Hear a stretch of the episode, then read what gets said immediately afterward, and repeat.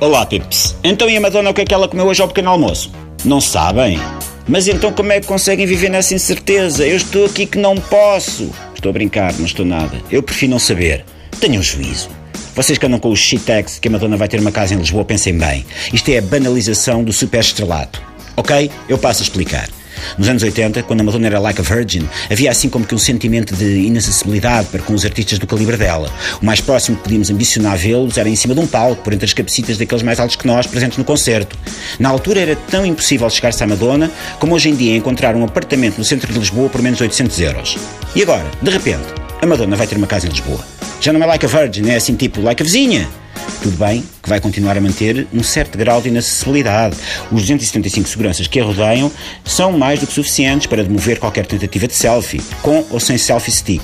Mas é só uma questão de tempo até a segurança afrouxar. É só uma dona começar a ir à mercearia do bairro, comprar abacates e acaba-se a segurança. Não cabem 275 gorilas numa mercearia do bairro. Não tarda tudo o que é vizinhança, vai ser tu cá lá com a Madonna. Oxa de Madonna, não quero ver tomate xuxa, meu marido diz que são ótimos. Olha para eles, estão vermelhinhos. Oh, as crianças como é que estão? Ai, o mais velho é a cara chapada da mãe, benzo a Deus. Há toda uma aura de mistério que está prestes a acabar-se. O conto de fadas é coisa do passado. O Michael Fassbender, por exemplo, vai deixar de ser o galã dos filmes para ser aquele vizinho irritante que se põe a arrastar móveis às tantas da noite. A Mónica Bellucci vai deixar de ser. Não, pera aí. A Mónica não vai deixar de ser nada, que ninguém se atreva a dizer mal da minha querida Mónica, ok? Bom, mas a Madonna todos os escândalos de que a Madonna é protagonista. Por exemplo, o que vão ser deles agora? Já não vamos ter conhecimento de tudo através das capas da imprensa sensacionalista. Porque uma coisa é dar a conta da fofoquice na imprensa internacional, outra é ouvir dizer em conversas de bairro. Já se sabe como é que é a vida de bar. As velhotas todas a xeratarem na vida umas das outras. Sabem tudo.